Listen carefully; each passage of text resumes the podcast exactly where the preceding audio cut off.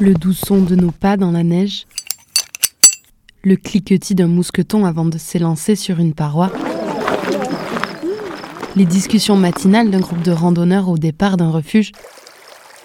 Ou encore le bruit du torrent dans la vallée. Ça y est, vous êtes à peu près situé Alors bienvenue dans les Pyrénées.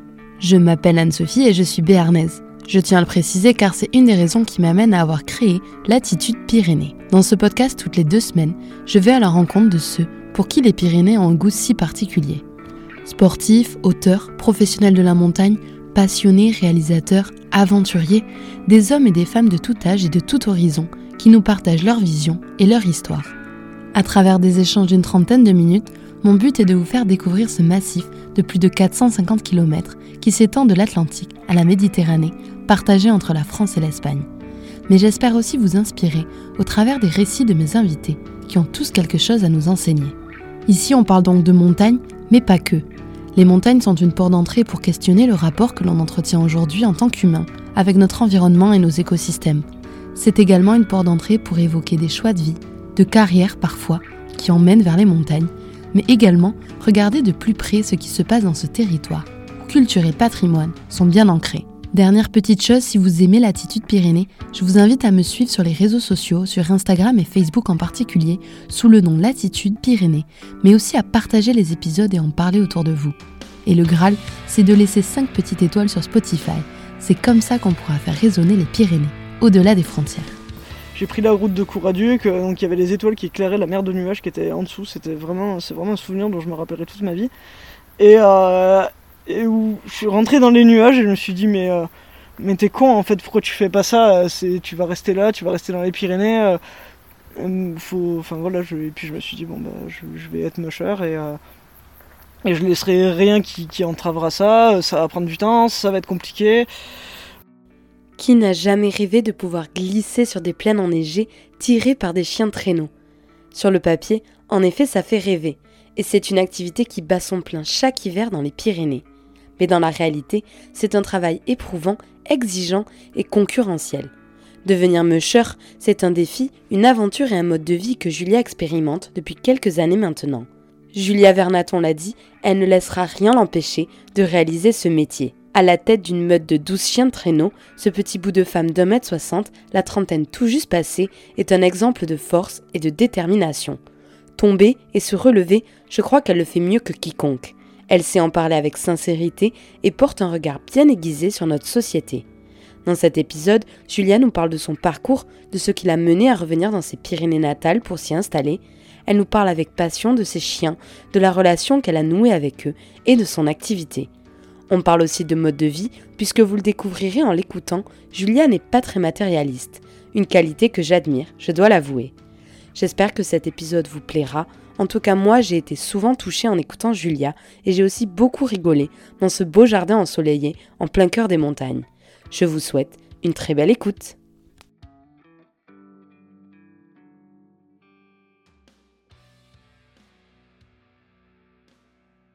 Bonjour Julia. Et bonjour. Merci de me recevoir chez toi. Avec plaisir. Sur les hauteurs de Arance-Marsous. On dit Arance-Marsous à Reims-Marsous. Je pose toujours cette question. Euh, si je te dis, pour toi, c'est quoi les Pyrénées? Si tu veux me décrire ou me dire euh, les Pyrénées, qu'est-ce que ça représente pour toi? Alors moi, les Pyrénées, ça représente ma région natale, malgré mon accent, euh, mon accent parisien, parce que mes parents sont jurassiens. Et j'ai pas du tout pris l'accent d'ici, moi j'ai pris l'accent de mes parents. Donc je suis né je suis né dans les Pyrénées, donc j'ai toujours connu les Pyrénées. J'ai mis un petit moment à me mettre à faire de la montagne. Mais, euh, du coup maintenant ben, je suis là après avoir passé plusieurs années au Pays Basque. Je suis revenu ici euh, il y a 5 ans pour mon plus grand bonheur. Justement, est-ce que tu peux me raconter un peu ce changement? C'est quand même un changement euh, de vie. Qu'est-ce qui t'a amené à revenir ici Alors déjà, de base je vais parler de pourquoi je suis parti d'ici. Oui, aussi j'avais besoin, de, besoin de changement, j'avais besoin de voir autre chose.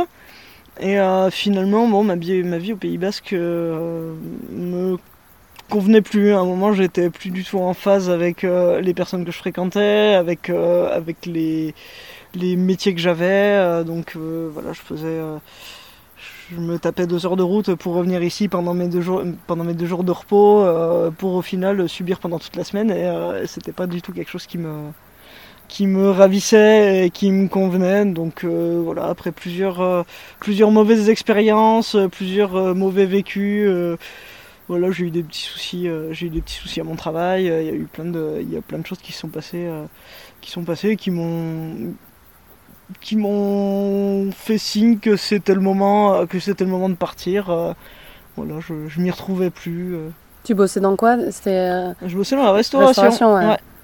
Milieu euh, quand même euh, compliqué quoi. On se le c'est pas un milieu non plus. Euh, c'était pas. Enfin, moi je l'ai fait un peu aussi et c'est.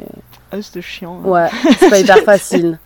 Non, bon, c'est bien, c'est bien quelques années, c'était sympa, mais à la fin j'avais plus d'énergie pour ça. C'est vrai que j'étais plus du tout en phase non plus avec mes collègues.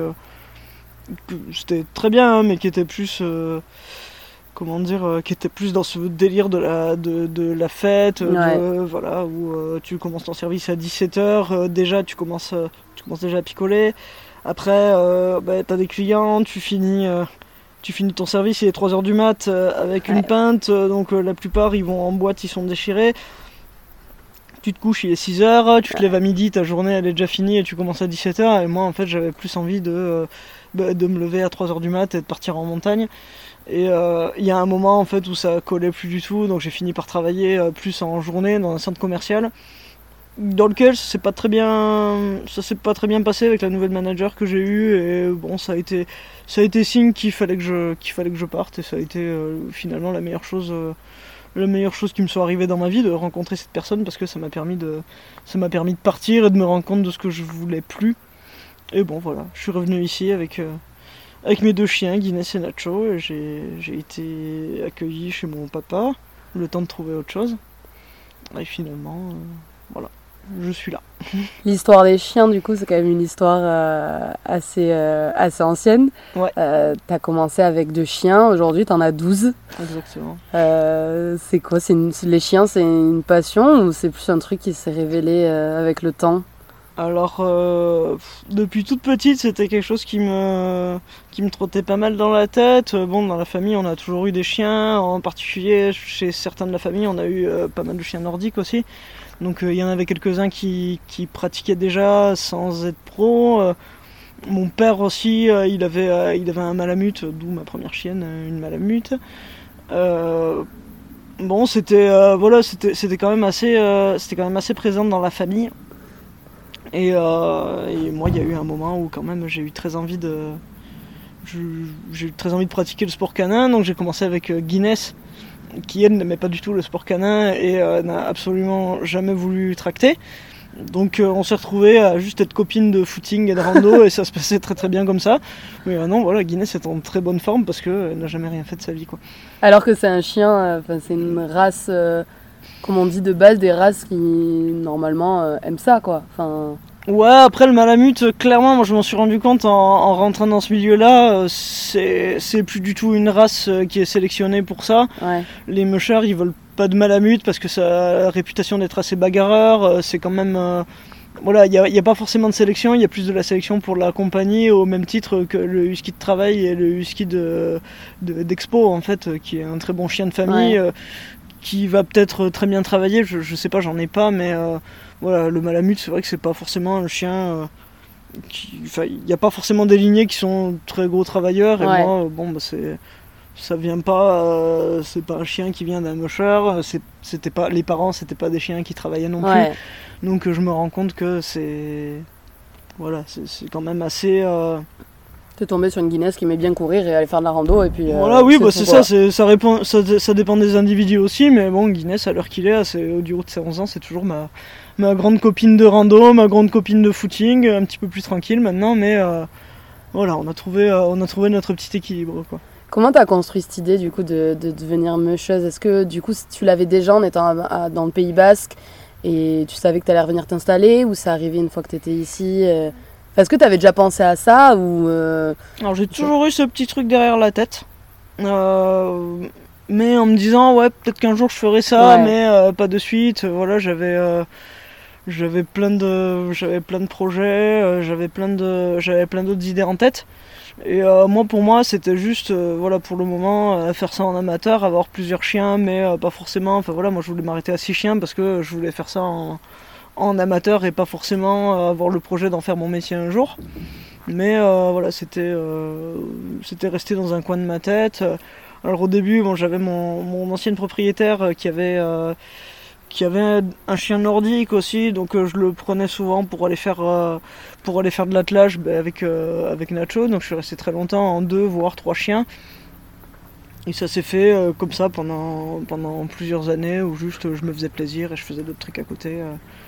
Voilà, et puis puis un jour, l'idée, elle a popé euh, dans ma tête. Euh, vraiment, à un moment euh, où, dans ma vie, j'étais un peu paumé, c'était un petit peu compliqué. Je venais de. Je travaillais en maraîchage à l'époque. Et je venais de me lever, bah, c'était il y a, je pense que c'était il y a 3 ou 4 ans, un truc comme ça. Je m'étais levé à 2-3 heures du mat pour aller faire courir mes chiens avant d'aller bosser à Couraduc. J'ai fait une sortie en trottinette à travers la forêt de Couraduc euh, sous les étoiles. Il y avait un dôme étoilé qui était absolument massif, euh, des étoiles filantes de fou, c'était incroyable. Et quand je suis descendu, euh, quand je suis redescendu de, là, en fait, j'ai pris la route de Couraduc, donc il y avait les étoiles qui éclairaient la mer de nuages qui était en dessous. C'était vraiment, c'est vraiment un souvenir dont je me rappellerai toute ma vie. Et, où je suis rentré dans les nuages et je me suis dit mais mais t'es con en fait, pourquoi tu fais pas ça? Tu vas rester là, tu vas rester dans les Pyrénées faut, enfin voilà, et puis je me suis dit bon bah je, vais être musher et euh, et je laisserai rien qui, entravera ça. Ça va prendre du temps, ça va être compliqué. Je vais chialer ma race, ça va être ça va être super dur, mais je vais prendre le temps et euh, sur le long terme, voilà, je, veux que ma vie elle ressemble à ça parce que bah, ma vie c'est déjà ça. Enfin, je me dis, je vois pas pourquoi je me fais chier à faire du maraîchage, à me lever à 3h du mat pour ensuite euh, enchaîner pour être à Lourdes à, à 8h si c'est pour pas faire ça.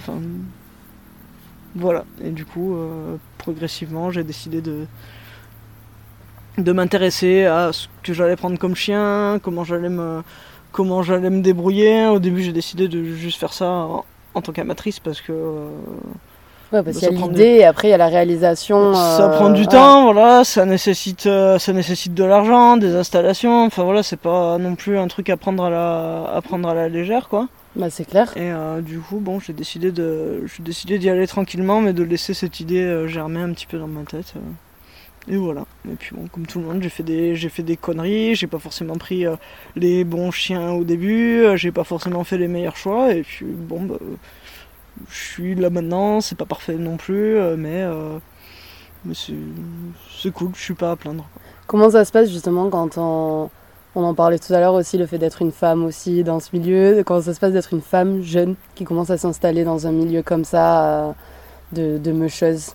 Alors, T'es passé euh, par quelles étapes un peu euh Alors tu passes pas forcément pour quelqu'un de crédible dès le départ. Voilà, bon, il y a beaucoup de, il y a beaucoup de personnes qui peuvent ne pas te penser capable, euh, surtout par ton gabarit aussi. Euh, bon, c'est un milieu qui est très masculin, du coup, euh, bon, faut, comment dire, faut se faire une place que je me suis pas faite forcément, mais bon, c'est vrai que c'est. moi, je vois que les, les, gens sont surtout super étonnés quand ils apprennent que je suis seul et, et que j'ai pas, et que je suis pas accompagné par quelqu'un pour faire tout ça, euh, enfin les gens les gens croient pas que tu t'en sors en fait. Mais euh, bon après c'est voilà c'est une place à, c'est une place à se faire et ça moi en tout cas je m'y retrouve très bien là-dedans. Euh. mais ouais c'est surtout au niveau du au niveau du gabarit, au niveau de la force, au niveau du fait que, bah, que tu fasses 1m60 aussi. Ça reste un petit peu compliqué mais bon moi ça le ça le fait quoi. vraiment j'ai pas trop de soucis avec ça. Et toi, dans les, dans les, dans les Pyrénées, ici, il y a, hum, y a quoi Deux, trois. Euh, il y a combien de, de, personnes qui faisaient déjà ça avant que toi t'arrives? Euh, Je pense qu'on doit être 4 ou 5 dans les Pyrénées. Euh, dans les Pyrénées au sens, au sens large. On n'est pas, on pas beaucoup. Après, c'est très difficile de s'installer ici quand même. Comment, comment on fait quand on a 12 chiens?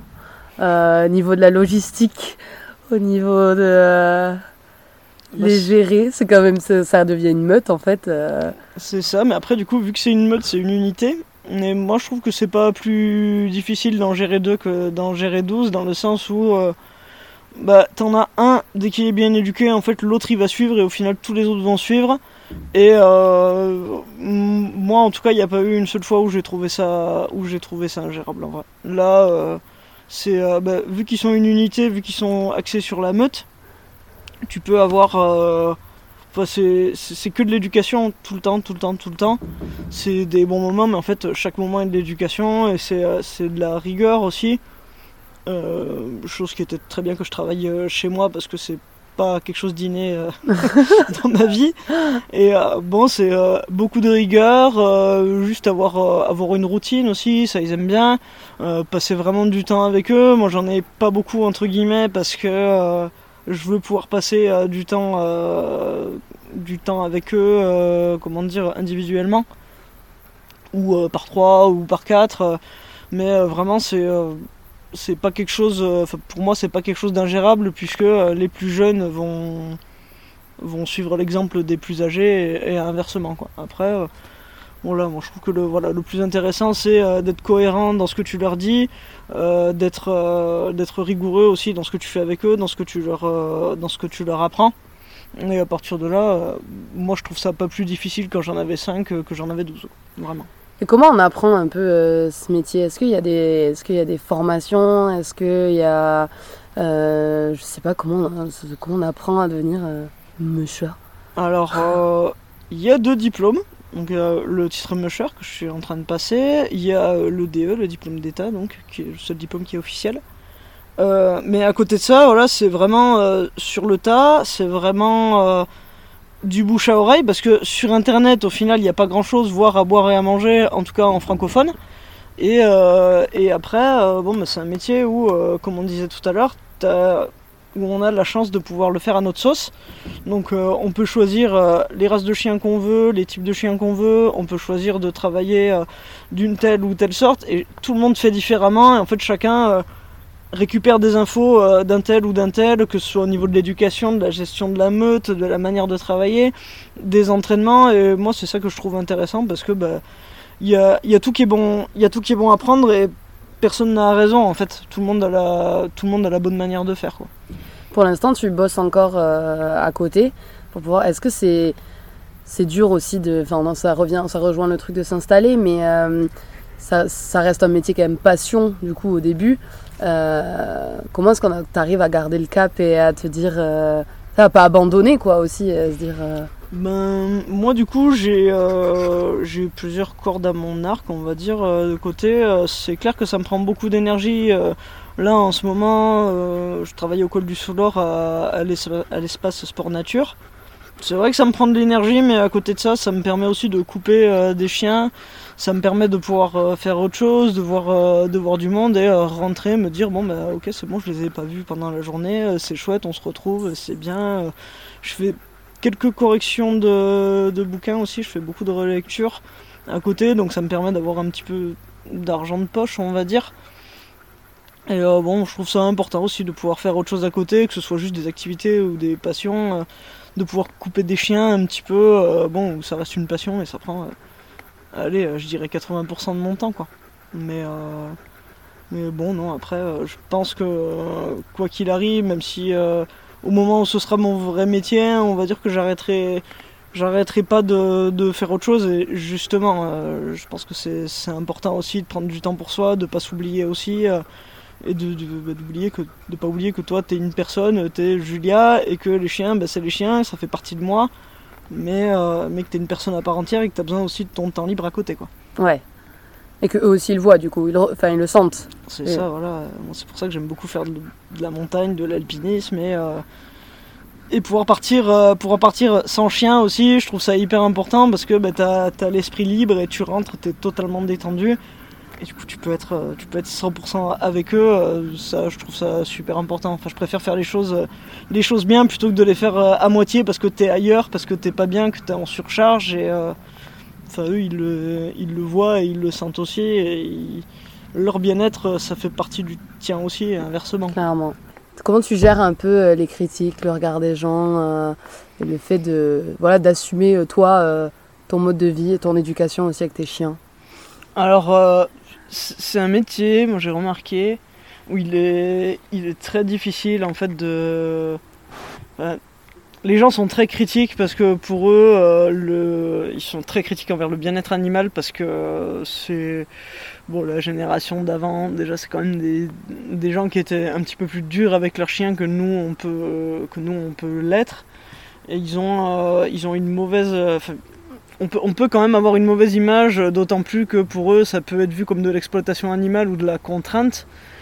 Et, euh, c'est à nous, en fait, de toujours euh, avoir réponse à tout et toujours pouvoir nous justifier sur telle ou telle chose. Ça peut être un peu fatigant, mais, euh, ça, vaut le coup, en fait, de pouvoir expliquer pourquoi on fait ça et la raison pour laquelle on le fait. Et que ça ne nous empêche pas de bien nous occuper de nos chiens et de pouvoir et qu'on fait tout pour leur, euh, pour leur bien-être en fait. Moi je vois mes chiens euh, plusieurs fois par an, ils voient un ostéopathe canin, euh, ils, ont, ils ont leur complément alimentaire au niveau de l'alimentation aussi, que c'est quand même quand même beaucoup plus compliqué que de mettre les croquettes dans la gamelle. C'est. Enfin voilà, nous on est diététiciens, on est coach sportif, c'est des athlètes en fait, et comme on se doit de prendre, de prendre soin d'eux parce que sans eux, nous, on est, on est rien en fait dans notre profession et c'est, quand même. Euh, enfin, on leur doit, on leur doit absolument tout et, euh, et je voulais ajouter aussi qu'au niveau de. Voilà, au niveau, au niveau du travail, euh, c'est nos, nos, collègues de travail. Moi, je les prends pas pour des outils de travail, mais il faut pas oublier aussi de base que le chien, c'est un animal qui nous a toujours aidés et qui a une utilité entre guillemets. Donc il y a des chiens, il y a des chiens de berger, il y a des chiens de chasse, il y a des chiens de protection, il y a des chiens de garde, il y a des chiens de compagnie. Leur, euh, leur seul euh, leur seul rôle, c'est de tenir compagnie à l'humain et ça leur va très bien. Et il y a les chiens de traîneau. Et les chiens de traîneau, bah, le chien de traîneau, c'est le seul animal qui ne va pas euh, exercer de l'attraction sous la contrainte. C'est des chiens, vraiment, c'est leur, c'est leur plaisir de faire ça. Et, et vraiment, bah, moi je dirais à quiconque a le doute de venir avec moi en entraînement pour pour voir comment ça se passe et pour voir à quel point ils vont euh, bondir dans leur harnais et à quel point ils vont s'échauffer euh, avant de partir. Euh, voilà, ça, ça vaut toutes les explications du monde pour, pour parler de ça, quoi. Et clairement, nous, ben, un chien qui va pas, un chien qui a pas envie de tirer, un chien qui a pas envie de courir, ben, on le, on le fera pas courir. Je pense notamment à ma première chienne, Guinness. Ben, voilà, c'est un malamute et elle a jamais aimé ça. Elle a jamais aimé l'attraction et comme je disais tout à l'heure. Et du coup, bah, je vais pas, je vais pas forcément chien, quoi. Et un chien, moi de mes chiens, bah, c'est des, pour la plupart, c'est des lignées de travail qui sont quand même assez sélectionnées depuis plusieurs années. Et euh, un chien qui a pas envie de tirer dans ces circonstances, bon, mais ça c'est la faute, t'as pas de chance. Et, euh, et dans ce cas-là, ben, on, adapte en fonction, euh, ou certains vont replacer le chien. Enfin, je sais pas, moi c'est pas comme ça que j'ai envie de, de procéder, mais euh, voilà. Et, euh, mais par contre, moi, pour moi, un chien, un de mes chiens qui a pas envie de tracter, c'est qu'il y a un problème. Et euh, c'est qu'il y, a quelque chose, un souci veto ou, ou un souci qu'il faut régler parce que c'est pas normal qu'il n'ait pas envie de tirer. Quoi. Qu'est-ce que ça t'apporte, toi, la montagne Tu sais, tu as pratiqué aussi pas mal d'alpinisme et, et, de rando. Qu'est-ce que ça t'apporte, toi, Julien, en tant que personne alors euh, moi ça m'a permis déjà de pouvoir me, de pouvoir me dépasser, de pouvoir, euh, de pouvoir voir euh, jusqu'où je pouvais aller physiquement, mentalement aussi. je pense particulièrement aux, dernières années avant celle-ci où bon suite suites d'une blessure j'ai pas pu pratiquer pendant, pendant plus d'un an. Mais voilà ça m'a permis de, remonter mon estime de, de, soi qui était pas énorme et qui a fait que bon bah, j'ai pu savoir de, de quoi j'étais capable. Euh, j'ai pu voir aussi euh, ce que je pouvais mériter en faisant tout ça. Enfin voilà, il y a des il y, a des moments en fait que tu peux pas vivre autrement que euh, quand le vent à 3h du mat et en voyant un magnifique lever de soleil au sommet du Balaïtous, ben ça en fait tu peux pas le voir en te levant à 9h, tu peux pas le voir en en ayant chié pendant pendant je sais pas combien d'heures en étant en sueur. Enfin voilà, moi pour moi c'est quelque chose de, de super important et c'est c'est des trucs que tu fais pour toi et c'est euh, et juste pour toi. C'est des trucs que tu vas partager avec des gens. C'est des trucs que tu vas que tu vas forcément euh, que tu vas comment euh, j'ai perdu mon truc. T'inquiète c'est euh, c'est des trucs que tu partages, c'est des moments que tu, que tu vis pour toi et qui vont euh, et qui vont t'inspirer pour la suite. Euh, enfin voilà, moi je me suis jamais autant senti vivante que depuis que j'ai commencé à faire de la montagne, que j'ai commencé à faire de l'alpi, que ce soit seul ou avec des gens. et c'est super important en fait d'être voilà d'être accompagné et de dire waouh c'est beau que d'être que d'être accompagné enfin d'être pas accompagné et de dire waouh Ouais. c'est beau aussi c'est euh, ouais, ouais, formidable. Et moi c'est des moments que dont je me lasserai jamais en fait. Même euh, même après euh, même après des années de à faire de la montagne même après des années à parcourir les Pyrénées euh, avec ma, petite expérience de petite personne d'un mètre soixante ben euh, voilà euh, je serai je serai toujours euh, je toujours sur le cul en fait et j'aurai toujours un vieux un vieux sourire euh, sur sur- le. voilà, un vieux, vieux sourire BA scotché sur ma petite face euh, en me disant euh, putain, devant le, devant le bala, et ben voilà, c'est c'est jamais les mêmes lumières, c'est jamais les mêmes couleurs, même si c'est les mêmes paysages, en fait, t'es toujours sur le cul, quoi. Enfin, c'est. T'as commencé tard la rando ou t'en faisais déjà quand t'étais euh, petite euh, Alors, que- euh, dans ma famille, euh, du côté de mes parents, on a toujours fait, euh, on a toujours fait de la montagne. Je pense que mon premier sommet, je l'ai fait dans le sac à dos. Ouais. Je pense que c'était le taillon, d'ailleurs. Ah ouais, Et euh, ouais, pas mal. C'est Ouais. ça, ouais, ouais, je pense que j'ai fait, euh, voilà, donc mes parents, ouais, c'est, ils sont assez sportifs et ils ont fait, ils ont fait énormément de montagne. Et après, bon, à mon adolescence, quand je suis devenu, quand je suis devenu euh, une ado de 15 ans qui fait, pff, bah, j'ai un peu, j'ai un peu calmé le truc.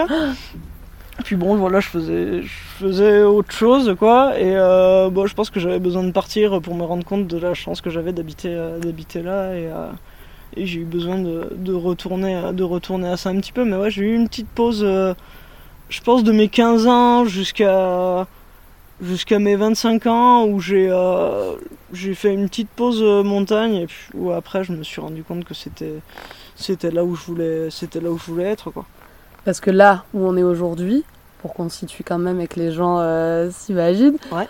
on est dans une petite euh, grange. Ouais. Tu n'as pas l'électricité, une cabane une cabane. Une Une cabane. ce n'est pas C'est une grange. c'est une cabane, une cabane. Une Tu n'as pas l'électricité, enfin tu as l'électricité avec les panneaux solaires, mais Ouais. euh, t'as pas l'électricité euh, courante. Donc c'est quand même, enfin pour certaines personnes, ça peut être une vision euh, de la vie, comme on ça. dit, un peu pas retranchée, mais c'est pas, euh, voilà, t'es pas euh, en bas avec euh, l'eau courante, euh, la lumière qui s'allume. euh, euh, comment est-ce que tu as aussi, t'en es aussi arrivé à ce, à ce choix-là? Alors de- pour remettre le contexte aussi, euh, vous pouvez pas sentir à travers le, le truc, mais, mais je sens super bon et je suis, je suis propre. voilà. Mais même si j'ai pas l'eau, enfin si j'ai Il y a l'eau. une douche quand même, Voilà, des toilettes. une douche, euh, des toilettes sèches euh, qui sont absolument magnifiques, qui ont été conçues par Clairement. mon papa, voilà. Et clairement. euh, non, après, euh, non, c'est c'est juste une autre manière de, de vivre. Voilà. Si j'avais, si j'avais eu les moyens d'avoir plus de confort, peut-être que je l'aurais fait. Mais euh, je suis quand même assez contente de pouvoir, euh, de pouvoir vivre ça et je suis quand même assez prête à le faire euh, pendant un petit moment, quoi. Et non, c'est ouais, une autre manière de voir les choses, mais c'est vrai que bon, ici on n'est pas plus mal. Je pense que j'y inviterai pas n'importe qui aussi parce que c'est vite un coup à se retrouver à avoir des potes qui se disent bon ben on y va, on va prendre un hôtel en fait. Mais, mais non, à part ça, moi je suis, je suis bien. C'est vraiment une, une plénitude. Ça prend énormément d'énergie euh, tous les jours parce que bah, à la moindre douche, il faut faire chauffer de l'eau, faut remplir l'eau, euh, faut pas oublier d'aller euh, vider tes chiottes, faut pas oublier de brancher la batterie pour le, pour le panneau solaire et compagnie. Mais, mais à part ça, vraiment, euh, c'est. moi, tu, tu dors bien le soir. C'est Ouais. bien de dormir aussi. Et t'as ce sentiment aussi de, de satisfaction de je fais les choses pour moi et je fais, Mais en fait, je fais les choses dont j'ai besoin pour. euh, mais on est trop habitué à notre petit confort. En vrai, je me dis, ça sert pas. Enfin, on n'est pas, on n'est pas obligé de faire tout ce qu'on, tout ce qu'on fait. Enfin, moi, je me dis, moi, j'ai pas la, j'ai pas la télé, j'ai pas de console de jeu. euh, alors que j'aime, bien ça, hein, Ouais. vraiment. Enfin, la, la console, pas la télé, mais euh, voilà. Bon, il y a, y a quelques, il y a quelques, il y a quelques petits trucs à, à gérer, mais. euh, non, ouais, c'est, un truc, faut, faut s'y habituer, quoi. Il n'y a pas le, y a pas le wifi, mais, euh, mais quand même, quand on se lève à, 3h du mat, le ciel étoilé, il est quand même euh, assez ouf. Euh, le silence, euh, à part Dédé le sanglier qui gueule des fois, bah, c'est quand assez ouf aussi. Car Julien a un sanglier qu'elle a renommé Dédé. Voilà. Enfin, je pense que c'est une sangliette d'ailleurs. Le lait, Dédé la lait. Est pas tout à fait seule ici. Voilà, ouais, j'ai le blaireau, le chevreuil, le crapaud, euh, j'ai- les chevaux aussi, les chiens. Non, après, euh, non, on n'est pas, on n'est pas trop mal ici, hein, mais vraiment, euh, c'est. euh, Non, non, mais c'est c'est vrai que c'est des, c'est des, c'est des choix de, de vie aussi. Qui, tu vois, il y a des gens, ils viennent chercher ça euh, pour une semaine de euh, quelques jours de vacances et de déconnexion, et euh, il y a des gens comme toi qui vivent comme ça, et ça, ça Exactement. aussi. Après, il y en a beaucoup qui m'ont donné deux mois aussi. hein. C'est vrai? Ouais, ouais, il y, a- il y a plein de gens qui m'ont dit je te donne pas beaucoup. euh, et bon, bah voilà, hein, je, pff, je peux pas me maquiller tous les jours, je peux pas me faire la permanente. euh, j'ai pas le wifi, euh, je peux pas regarder Netflix. Enfin, si, en plus j'ai Netflix sur mon petit téléphone là. Mais bon, non, ça, ça le fait, hein. euh, les copains, pour l'instant, coucou, je suis toujours vivante et, et ça, ça va, je, je le vis bien. Il y avait ce petit jugement euh, de, y a, de ouais, départ des gens? Énormément, ouais. Énormément. Et euh, et bon, il y a beaucoup de gens aussi qui sont, qui se sont inquiétés pour moi et qui, qui ont un peu projeté leur, Ouais. leur propre peur parce que eux pourraient pas le faire. Mais bon, moi, euh, moi je, suis, je suis bien aussi. Après, euh, voilà, j'ai pas encore vécu l'hiver ici Ouais. qui va pas être la même, mais, euh, mais qui va plutôt bien se dérouler, même si je vais probablement en chier un petit peu plus que là. Mais après, non, je suis pas plus mal. Hein. Après, je dis ça aussi parce que euh, j'ai pas de vie de famille, j'ai pas d'enfants, j'ai pas de copains. C'est. euh, Bon, voilà, j'ai juste mes chiens et, et Ouais, bah, chouette, t'as- mais quand même toi et 12 chiens. c'est c'est ça, déjà- voilà, 12 enfants. C'est déjà du, boulot. Bah oui, oui, carrément. Après, c'est voilà, c'est une autre logistique. Là, je suis en train de me faire mon petit potager. euh, Je suis, euh, je suis, je suis une putain de hippie, quoi, en fait. Là, vraiment. euh. Ouais, mais est-ce que tu est-ce que tu avais pen- enfin, est-ce que tu avais pensé avant en mode euh, euh, je veux un peu me couper, devenir autonome, etc. Ou non, c'est plus que ça se présente. Si, si, en fait, Comme- moi, à la base, euh, mon projet, c'était d'acheter un terrain et de, de faire construire une, une tiny house euh, par mon pote Fred. Ouais. et euh, qui, fait, qui fait des très belles tiny et voilà, construire une tiny et être plutôt plutôt en autosuffisance enfin de rester autosuffisance pardon. Ouais. de rester de rester sur ce sur cette approche là en fait vraiment de pouvoir enfin voilà après on va pas on va pas se mentir j'ai aussi ce projet parce que je suis probablement euh, pas très normal mais aussi parce que on va pas se mentir j'ai j'ai pas de thunes Mm. j'ai pas de thunes et euh, on est tous comme ça aussi là toute cette génération qui a autour des 30 ans où euh, on n'a pas forcément d'argent, on n'a pas forcément d'argent de côté, on n'a pas forcément les moyens comme euh, nos parents ou nos grands-parents de s'acheter une maison, d'hériter d'un super truc.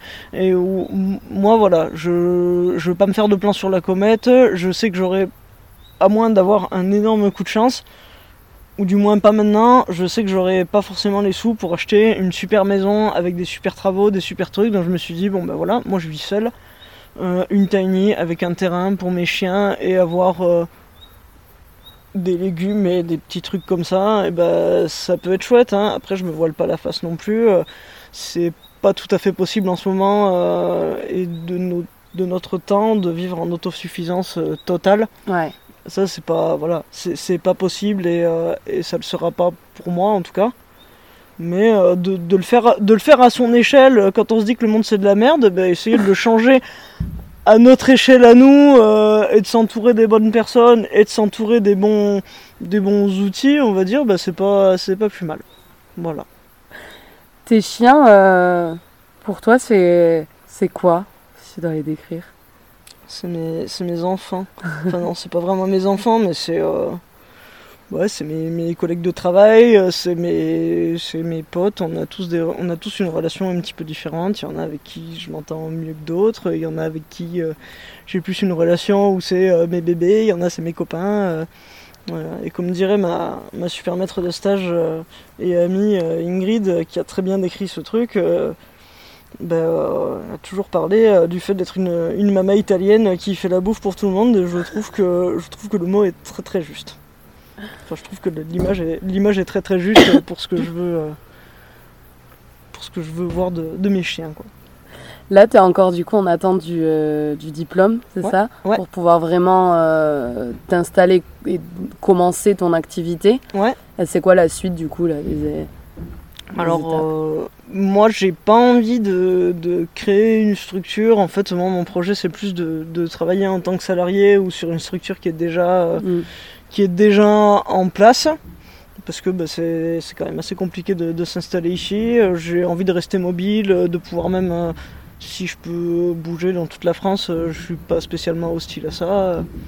Donc voilà, avoir la, avoir la suite. Moi, j'ai pas envie non plus d'en faire. euh, 100% mon travail, j'ai envie de pouvoir bosser à côté, de pouvoir, de pouvoir faire autre chose et avoir du temps libre en dehors des chiens. Et, et voilà, bon, pouvoir continuer à reprendre l'alpinisme aussi et, et le trail parce que, parce que j'ai été blessé il y, a, il y a un an et du coup j'ai eu du mal à m'y, euh, j'ai eu du mal à m'y remettre. Là d'ailleurs, euh, à l'heure où je vous parle, euh, J'ai la jambe en l'air. j'ai genre euh, 30 agrafes sur la cheville parce qu'on vient de me retirer les plaques, les brosses et, et les vis que j'avais dedans.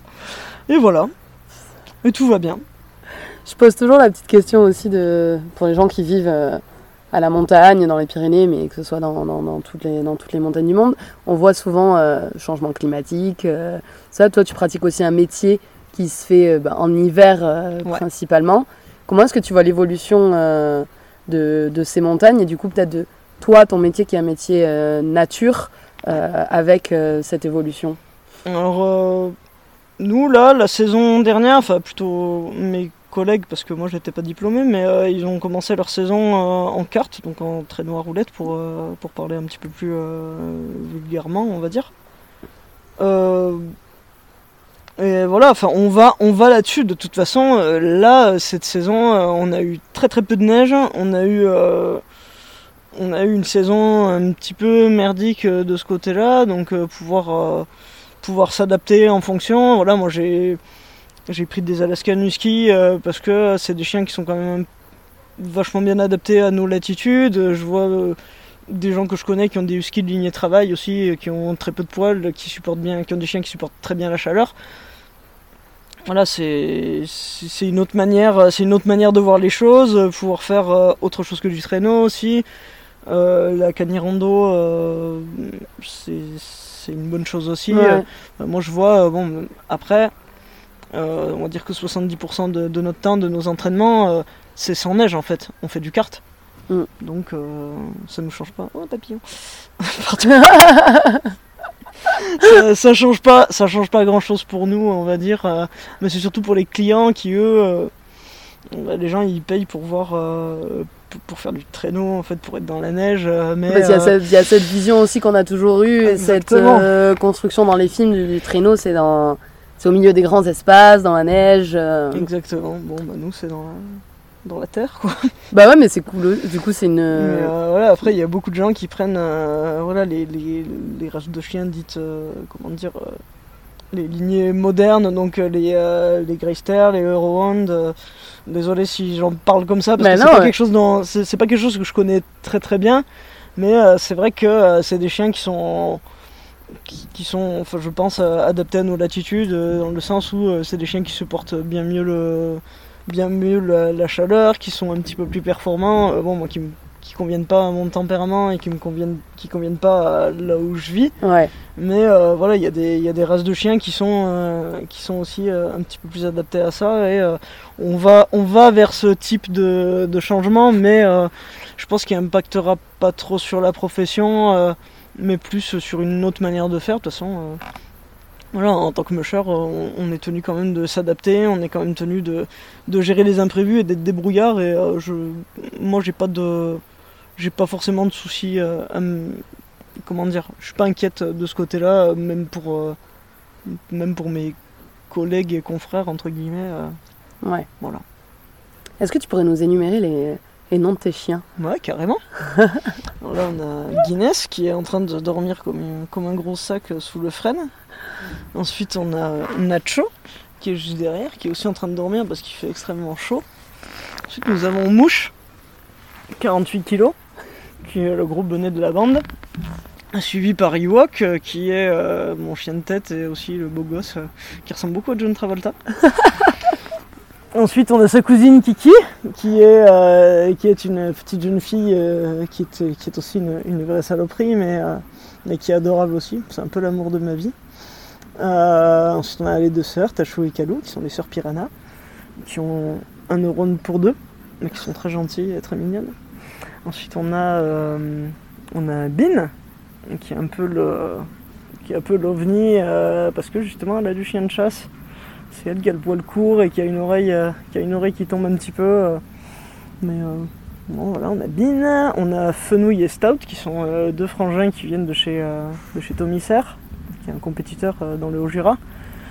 Deux petits Alaskan qui ont beaucoup d'énergie et, qui sont vraiment cool. Et ensuite, on a Kodiak, qui est le petit, le petit sauvetage de la bande, la petite pièce rapportée. Et dernièrement, la dernière, le dernier ajout, euh, c'est euh, c'est, euh, Rosti, le petit Rosti qui est né à la maison d'une- d'une portée accidentelle, mais bon, je suis très contente. Voilà, Une belle famille. exactement. Je pose mes petites questions euh, de la fin, vu qu'on arrive sur la fin. Euh, toi, ton, ton endroit préféré dans les Pyrénées? Le balaye tous. Voilà. Le bala. J'aimerais trop le faire un jour, j'espère. je- bah, je t'y amène en septembre. Ah bah carrément, On y va preneuse. Allez. Je vais lâcher mes poumons, mais euh, moi aussi. ça a l'air incroyable. Mais ouais, ouais, non, on y va, on y va en septembre. Ah ouais, chaud, carrément. Ton endroit préféré pour manger? Ou là où tu Pour recommanderais manger. Pour manger, pour manger. Tu veux dire un resto euh, ou, Ouais, un euh, resto ou un endroit où aller acheter des bons produits. euh, Alors, euh, je pense citer plusieurs ou pas Ouais, bien sûr. Ok, très bien. Alors, moi au Soulor, il y a un endroit où j'ai l'habitude, euh, où j'ai eu l'habitude d'aller beaucoup, euh, de par ma proximité avec cet endroit euh, et, et mon travail, c'est la Tachouère. Ok. C'est ma copine Vanessa qui fait des super bons produits euh, de très bonne qualité et que je conseille plus, plus, plus. Qui travaille. il faut plus de personnes comme ça dans le monde en plus. Enfin, c'est une personne extraordinaire et qui fait des produits absolument extraordinaires. Je conseille euh, grandement la, la garbure et la tartiflette euh, qui Mm. est très très bonne en plein été euh, également. Et ensuite, moi je dirais pour les produits locaux, je conseillerais bah forcément mes potes Léa et Fabien des ruchers du Gabizo qui sont juste en dessous de chez moi et qui font du super bon miel. Voilà. Trop bien. Ton, euh, enfin, une ressource, peut-être un livre, un film ou quelque chose qui t'a inspiré, toi, sur, euh, ça peut être sur les Pyrénées, mais sur les montagnes aussi, et que peut-être euh, tu recommanderais aux gens. Alors, euh, alors moi j'ai un livre qui m'a particulièrement marqué, c'est euh, Red Vivant de Paul Bonhomme.